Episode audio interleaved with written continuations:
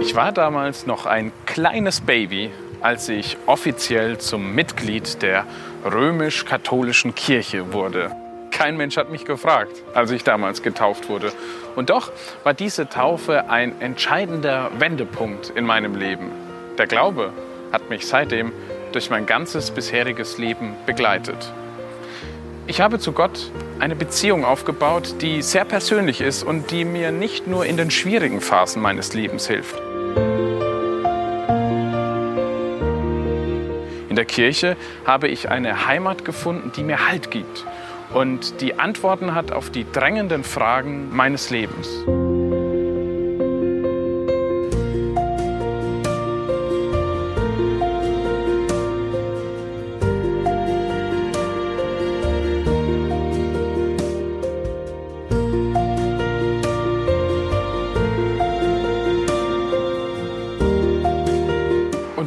Werde ich sehr oft von meinen Freunden gefragt, was glaubst du eigentlich? Nun, ich glaube an Gott, den Vater, den Schöpfer, den Ermächtigen und so weiter und so fort. Das Glaubensbekenntnis haben auch meine Freunde schon sehr oft gehört. Aber was genau glauben wir da? Ich bin heute hier in Köln und werde genau diese Frage mit einem Mann besprechen, der den Glauben gewissermaßen zum Beruf gemacht hat. Sein Name ist Dominikus Schwaderlapp. Er ist Weihbischof hier im Erzbistum Köln und ich werde mit ihm Satz für Satz das Glaubensbekenntnis durchsprechen und ihm viele, viele Fragen stellen. Ich bin gespannt, was Weihbischof Schwaderlapp dazu zu sagen hat.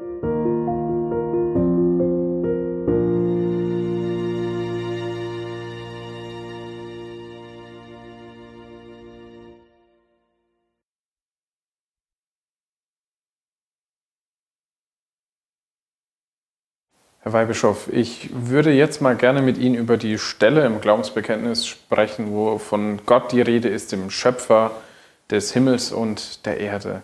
Da zunächst mal meine Frage an Sie. Glauben Sie an die Schöpfung oder an die Evolution, an den Urknall? Genau diese Frage wird mir immer wieder von Jugendlichen gestellt, äh, von Firmlingen, äh, wenn ich mit denen zum Gespräch zusammen bin. Ähm, die Frage ist recht einfach zu beantworten. An den Urknall brauche ich nicht zu glauben. Das ist eine wissenschaftliche Theorie, der kann ich mich anschließen oder nicht. Da gibt es Gründe dagegen oder dafür oder immer wieder tiefere Erkenntnisse. Ähm, der Schöpfungsbericht will nicht die Frage beantworten nach dem Wie, sondern nach dem Warum. Naturwissenschaft fragt, wie es geht etwas, wie ist etwas entstanden, wie sind die Zusammenhänge, die Gesetzmäßigkeiten. Der Glaube fragt, warum ist das so? Und genau auf diese Frage will der Schöpfungsbericht eine Antwort geben. Der Urknall, die Urknalltheorie, sagt, dass irgendwann mal so eine Materie war, die dann wie explodiert ist und sich dann weiter entwickelt hat äh, bis in die Gegenwart hinein. Aber was war denn vor dieser Materie? Wie kommt denn aus nichts etwas? Darauf kann kein Naturwissenschaftler eine Antwort geben. Und da antwortet eben der Schöpfungsbericht darauf. Und ähm, das ist ganz erstaunlich, was uns der Schöpfungsbericht da überliefert. Er ist kein Mythos. Er ist nicht irgendetwas wie die Erzählung über den Olymp oder die Götterwelt der griechischen äh, Sagenwelt, äh, sondern er will schon Geschehenes uns mitteilen, aber verkleidet, umkleidet mit Bildern. Es ist erstaunlich, wenn wir das Sieben-Tage-Werk der Schöpfung betrachten und die Entwicklung der Evolution, wie sie in der Naturwissenschaft uns schildert, dass es da durchaus sehr viele Parallelen gibt. Ja, die Scheidung zwischen Wasser und Meer und dann von den kleinsten Zellen über die größeren Lebewesen bis hin schließlich zum Menschen, der tatsächlich evolutionsmäßig relativ jung ist. Die Schöpfungsgeschichte ähm, gibt uns entscheidende Wahrheit mit auf den Weg. Mir ist das mal sehr deutlich geworden, als ich mit einem Jesuiten in Japan sprach, der Konversions-, Konvertitenunterricht für japanische werdende Christen gibt. Und er sagt, er fängt immer mit dem Schöpfungsbericht an. Und da gibt es mehrere Aha-Erlebnisse. Das erste Aha-Erlebnis, es gibt einen Unterschied zwischen Schöpfung und Schöpfer. In der fernöstlichen Religiosität ist das Göttliche und die Schöpfung ineinander verwoben. Es ist ein pantheistisches Denken. Das Göttliche ist überall. Es zeigt sich in der Natur, in besonderen Formationen von Steinen, in besonderen Bäumen, in bestimmten Situationen. Immer wieder taucht das Göttliche auf. Und der Schöpfungsbericht sagt, nein, das ist die Schöpfung. Die ist zwar von Gott erschaffen, aber sie ist nicht göttlich. Aber wir glauben auch, dass Gott überall ist. Ja, aber als Person die, wirkt. Die eine Person wirkt dort und dort. Nicht die Materie an sich ist göttlich, mhm. sondern es gibt eben diesen Unterschied. Dazu noch, dass es ein Du ist, das man ansprechen kann und das den Menschen anspricht. Wir glauben, dass über die Schöpfung hinaus Gott von Beginn an zu den Menschen gesprochen hat, sich offenbart hat, sich in einer Weise gezeigt hat, die man nicht aus der Schöpfung heraus ablesen kann. Also glauben Sie schon, dass Gott diese Welt geschaffen hat? Ja, das ist, äh, auf welche Weise er das getan hat, da bin ich dann immer wieder inter interessiert, was auch so die Naturwissenschaften für neue Erkenntnisse bringen. Äh, sie können keine Antwort geben, wie gesagt, auf das Warum, aber auf das Wie. Und wenn man so die Bilder noch aus meinem äh, Schulunterricht kennt, wo dann anfangs äh, so ein Affe ist, der sich dann immer weiterentwickelt, sich immer mehr aufrichtet, bis am Ende der Mensch ist, ja. Es mag sein, dass es da verschiedene Ähnlichkeiten gibt Wobei die Evolution ja auch sagt, dass durch Mutationen selten ein wirklicher Qualitätssprung nach oben geschieht. Aber irgendwann gab es den Punkt, wo dieses Wesen wusste, dass es sterben würde und wo dieses Wesen darüber nachgedacht hat, wer hat ihn erschaffen und es eine Form von Religiosität gibt. Also die Höhlenmalereien der Steinzeitmenschen, die zeigen schon, dass es da eine Form von Gottesverehrung sehr allgemein, auch mit vielen Irrtümern vermischt, aber doch irgendwie, dass es etwas Höheres gibt, wie immer äh, das auch aussieht.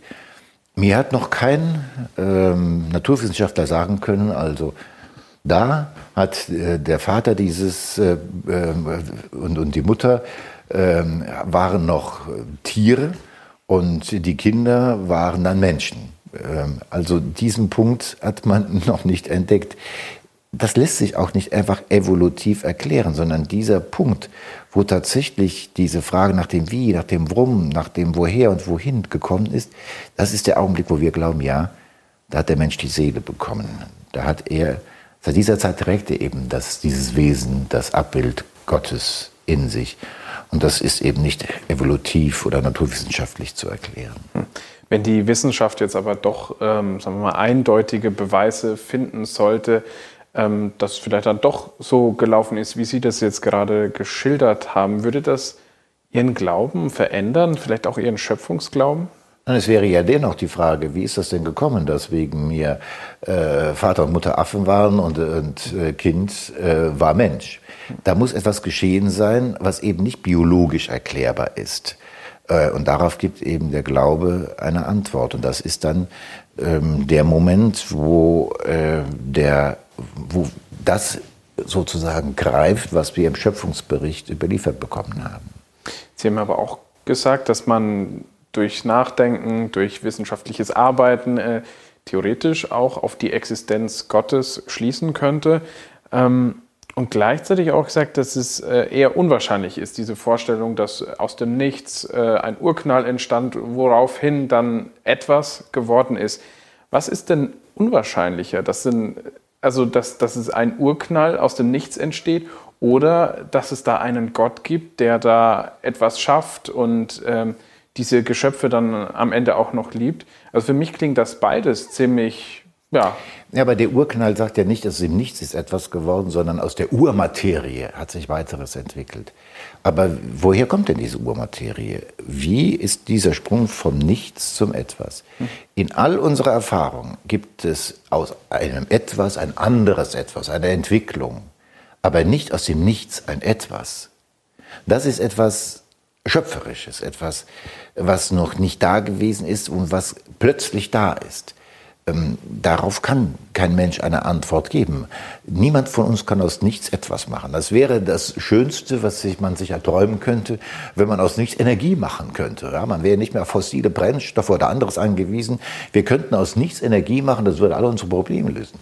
Das kann aber nur Gott allein. Hat Gott sich dann selbst geschaffen? Gott ist ewig.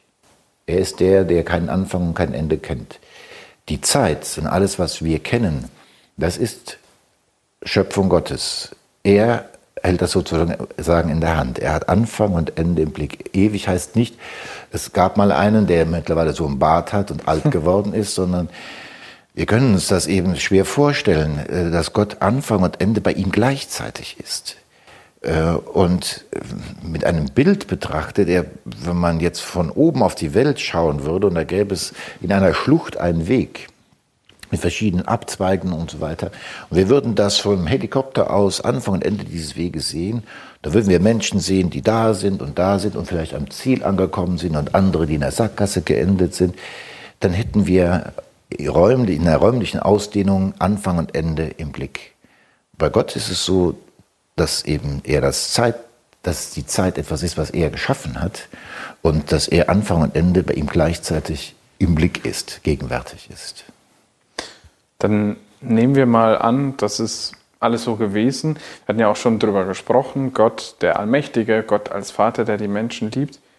Welchen ja, rationalen Grund gibt es dann für jemanden wie diesen allmächtigen, schöpferischen Gott, dann so etwas Unsinniges wie die Erde zu schaffen? Da gibt es nur ein Wort für Liebe. Äh, wir haben auch schon darüber kurz gesprochen, dass Gott in sich Leben und Liebe in Fülle ist, Gemeinschaft aus Vater, Sohn und Heiliger Geist. Vater und Sohn lieben einander und diese Liebe ist so groß, dass sie eine eigene Person ist, die eben Vater und Sohn zusammenhält, mit einem einfachen Bild wie ein Dreieck, drei Seiten, ein Dreieck. Und äh, wenn man Liebesgedichte liest, dann wird immer die Liebe auch personalisiert, wie als sei sie eine eigene Person. Bei Gott ist sie die eigene, eine eigene Person, die eben die Einheit von Vater und Sohn äh, äh, realisiert, verwirklicht unsere Begriffe kommen da allmählich an ein Ende. Und Liebe ist etwas, was sich gerne mitteilt. Ähm, wer liebt, möchte das mitteilen. Der möchte eigentlich nicht damit bei sich bleiben. Ähm, der möchte es anderen sagen. Ja? Der möchte es dem sagen, den er liebt. Ähm, äh, und wenn man Liebe im Herzen hat, möchte man die möglichst äh, verbreiten. Das ist eben, die Liebe ist das, was durch Teilen mehr wird. Alle materiellen Dinge werden durch Teilen weniger. Die Liebe ebenso wie die Freude, werden durch das Teilen mehr. Und weil Gott in sich die Liebe in Fülle ist, wollte er jemanden haben, den er seine Liebe zeigen kann und der aber auch noch die Fähigkeit hat, nicht nur diese Liebe zu empfangen, ja, vielleicht wegen mir wie ein Hund, den man streichelt und der da mit dem Schwanz wedelt, aber dann instinktiv eben jeden, der ihn streicht, mit, mit einem Schwanzwedeln äh, äh freudig empfängt, sondern jemanden haben, der auch lieben kann, der auf Augenhöhe in diesem Sinne mit ihm sein kann, der natürlich Geschöpf ist. Aber deshalb hat er ihm dieses Bild eingestiftet, das ihn in die Lage versetzt, lieben zu können. Ja, Gott ist verrückt vor Liebe, wenn man so will.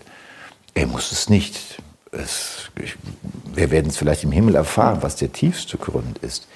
Aber Liebe ist auch immer, immer zweckfrei.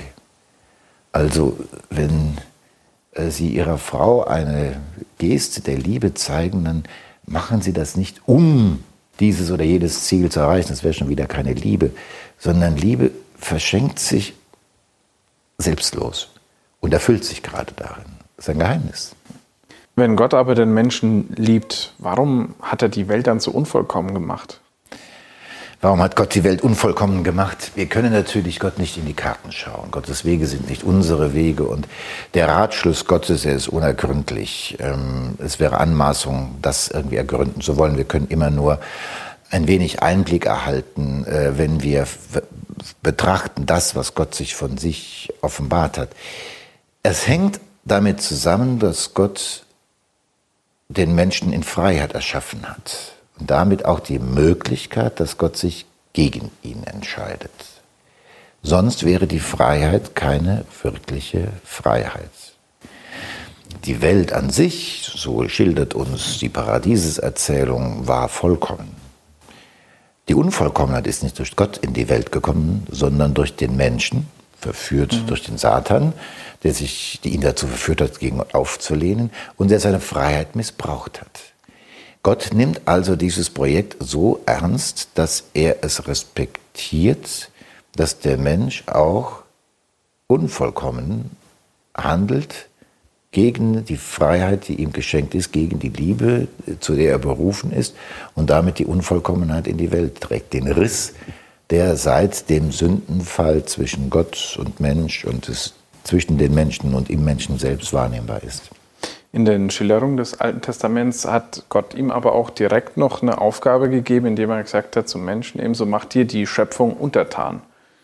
Was bedeutet das? Also ist er der, der Herr über die Schöpfung? Ist das nicht auch irgendwie ein guter Vorwand für Umweltzerstörung und alle anderen Schandtaten, die der Mensch im Laufe seiner Geschichte der Schöpfung letztlich auch angetan hat? Also mit äh, dadurch, dass Gott äh, dem Mensch die Freiheit gegeben hat, kann er ihn nicht dafür verantwortlich machen, dass er die Freiheit missbraucht. Er hat die Freiheit zum Guten äh, bekommen. Deshalb äh, ähm, hat er den Auftrag erhalten, auch diese Erde sich untertan zu machen, sie zu hegen, zu bebauen, zu pflegen, ähm, hat äh, auch damit den Auftrag bekommen zu arbeiten. Die Arbeit ist etwas, was von der Schöpfung an mit in den Menschen eingestiftet ist. Die Arbeit ist nicht etwas, was den Menschen entfremdet, sondern gerade zur Erfüllung bringt. Der heilige Papst Johannes Paul II. hat in seiner berühmten Enzyklika Laborem Exercens gerade darauf hingewiesen, Arbeit ist mehr als Brotarbeit, sondern es ist dieser Schöpfungsauftrag, ja, die einerseits sich die Erde untertan zu machen, sie zu nutzen, zu pflegen und seine Fähigkeiten dazu einzusetzen. Der Mensch weist immer über sich hinaus. Das ist ein Kennzeichen des Menschen. Er kann sich sozusagen ein wenig selbst betrachten, sein eigenes Tun. Er kann nach dem Woher und Wohin fragen. Er kann Ziele sich setzen und daran arbeiten. Und das ist eben das Große auch am Menschen, dass er sozusagen nicht nur einfach ein Getriebener ist, sondern sich selbst bestimmt zu dem, was er tut. Und dazu ist ihm auch die Erde anvertraut, ähm, dass er das nutzt. Die Erde auszubeuten, egoistisch für sich zu verwenden und dann als Müll sozusagen wegzuwerfen, interessiert mich nicht mehr. Das ist eine Folge des Sündenfalls. Das ist eigentlich, wenn der Mensch selbst versucht, Gott zu spielen. In jeder Sünde steckt diese Urversuchung drin, sein zu wollen wie Gott. Und dann kommt das, was Sie sagen. Dann wird er zum Beherrscher, zum Unterdrücker, zum Ausbeuter, zum Zerstörer. Ähm, wenn, Gott, wenn der Mensch selbst Gott spielen will, dann leidet darunter der Mensch und die Schöpfung. Zum Beispiel ja auch die Tiere, die auch Geschöpfe sind und auch atmen. Steht der Mensch denn über dem Tier? Ja, die Krone der Schöpfung. Ähm, die Schöpfung, der Mensch ist, wie das Zweite Vatikanische Konzil äh, sagt, das einzige um seiner selbst willen gewollte Wesen in dieser Welt von Gott erschaffen. Um seiner selbst willen. Alle anderen Wesen haben ihre Würde, weil sie auch Schöpfung sind. Aber es sind eher so Mittel zum Zweck jetzt. Ja, sie haben keinen Selbstzweck. Ja, der, mhm. der Mensch ist äh, ist, wenn man so will, Selbstzweck, weil Liebe immer eben nicht verzweckt ist, sondern immer auch Selbstzweck ist. Und das unterscheidet den Menschen von den Tieren. Das gibt den Menschen natürlich auch eine besondere Verantwortung, auch für die Tierwelt, aber dennoch äh, eine, eine Geistseele, die in der Lage ist, Gott zu verehren, ihm zu dienen, ihn zu lieben und das ewige Leben zu erlangen, das ist ein Privileg des Menschen. Dann ist ja noch immer wieder die Rede von der sichtbaren und von der unsichtbaren Welt. Also gibt es da noch was anderes, was wir bisher übersehen haben? Also anders gefragt, glauben Sie an Geister? Ich glaube an die Engel. Die sind uns von der, äh, auch von der Offenbarung her, äh, schon ist uns die Kenntnis darüber geschenkt. Ja, es gibt unsichtbare Wesen, Personen, äh, die ein Ich haben, die Gott ehren können, auch die zu seiner himmlischen Sphäre gehören äh, und die eben ihm dienen und auch Engel, es kommt Angelos, das ist eigentlich eine, einer, der gesandt ist, der eine besondere Funktion hat, auch auf der, auf der Erde, Da gibt es die Schutzengel. Es ist ein, nicht nur eine schöne Vorstellung, sondern eine schöne Offenbarung, wenn Jesus sagt, ja, wer einer von diesen Kleinen etwas antut, ja, ihre, denkt daran, ihre Engel im Himmel schauen das Angesicht Gottes. Also jeder von uns hat einen Engel, der auf ihn schaut. Ist doch gut zu wissen, dass man nicht allein unterwegs, sondern auch so einen Schutzengel hat. Dann gibt es die Engel, die Namen haben, Gabriel, Raphael und Michael. Die Namen wissen wir nur aus der Heiligen Schrift die besondere Sendung haben. Gabriel, ja, der die, die Menschwerdung Gottes kündete, ja, Raphael, äh, der Tobi, Tobias begleitete auf seiner Reise und ihn beschützte. Ja, deshalb ist der Erzengel Raphael für alle, die unterwegs sind, immer eine besondere Hilfe. Der Erzengel Michael, der uns vor allen Dingen auch in der Apokalypse, in der geheimen Offenbarung geschildert wird, als der, ähm, der Name bedeutet, wer ist wie Gott, ja, der äh, äh, eben den Menschen auch schützt vor den gefallenen Engeln. Das kommen wir noch das zu sind die Dunkle. Dämonen. Ja, der Satan, der Teufel mhm. und die Engel, die gefallenen Engel, die zu ihm gehören, ähm, die eben sich von Gott abgewandt haben.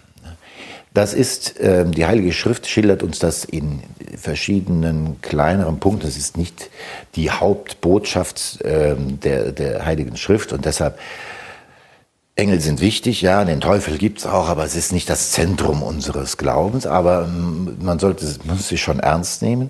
Und dass eben Gott auch, so ähnlich wie den Menschen, den Engel die Freiheit gelassen hat, sich für oder gegen ihn zu entscheiden.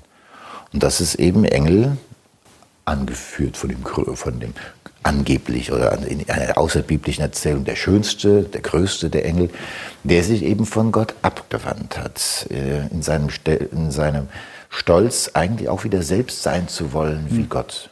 Aber ist das nicht äh, für Sie auch eine komische Vorstellung, ähm, in einem Raum zu sein und nicht genau zu wissen, so sind jetzt vielleicht auch noch unsichtbare Engel oder Dämonen hier? Das ja, ich muss ehrlich sagen, dass es jetzt nicht mein, mein dauernd präsenter Gedanke ist. Ja, also äh, den Schutzengel, äh, der ist sehr bescheiden, er meldet sich nicht, aber man kann sich gut an ihn wenden und das versuche ich auch jeden Tag zu tun. Ja, es gibt so ein kleines Gebet, äh, was man, äh, was ich schon als Kind gelernt habe. Heiliger Schutzengel mein, lass mich dir empfohlen sein. In allen Nöten steh mir bei und halte mich vor Sünden frei von Sünden frei an diesem Tag, ich bitte dich, beschütze und bewahre mich. Nun, gut. Wenn ich das gebetet habe, dann habe ich eben den Engel mit ins Boot geholt. Aber er ist eben unsichtbar und nicht ohne Grund. Aber es äh, ist gut, sich an ihn zu wenden. Ähm, vor dem Teufel brauchen wir keine Angst zu haben.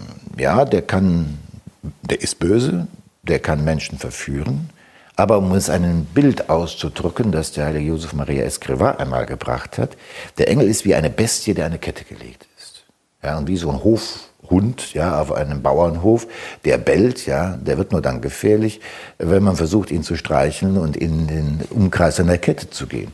Und so ähnlich ist das äh, mit dem Teufel und den Dämonen. Wir sollten uns nicht mit ihnen einlassen. Also also auch die, die Existenz von äh, diesen Exorzismen, das, was man ja manchmal, man hat ja da vom Kino auch eine gewisse Vorstellung, das ist schon, das gibt's alles, das ist auch real nach Ihrer Erfahrung. Ja, also die Hollywood-Filme über Exorzisten, da, äh, das würde ich jetzt mal beiseite schieben. Das ist natürlich ein gefundenes Fressen für äh, Horrorfilme. Äh, vielleicht nur, wenn wir ins Evangelium schauen. Ja. Dämonenaustreibungen sind aus dem Evangelium nicht wegzudenken. Und ähm, deshalb ist das nicht nur das Böse, sondern der Böse eine Realität und der vermag auch schon uns Menschen zu verführen, wenn wir uns mit ihm einlassen. Mhm. Er ist der Vater der Lüge, er versucht uns eine Scheinwelt vorzugaukeln, er versucht immer wieder das Gleiche, was er mit Adam und Eva versucht hat, uns gegen Gott aufzubringen.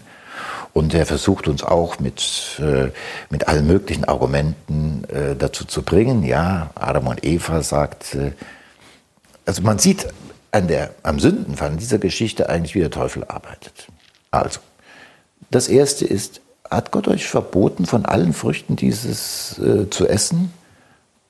Allein schon so eine Frage, was für ein Mist, was für ein Misstrauen wird da ins Herz gesät, als wäre Gott jemand, der einfach nur verbietet, der der Spielverderber mhm. ist.